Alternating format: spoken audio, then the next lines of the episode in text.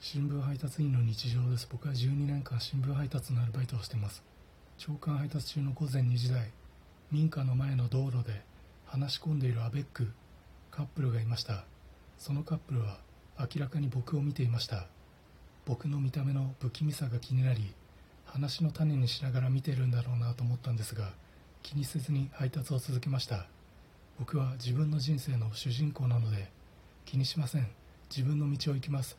主人公ですみたいな目をしながら配達を続けました。そして最後にもう一度そのカップルをちらっと見るとそのカップルは「そこの新聞配達員さんあなた自分の人生でも主人公ではないですししょぼい人生を歩んでますよ」みたいな目をして僕を見てきました。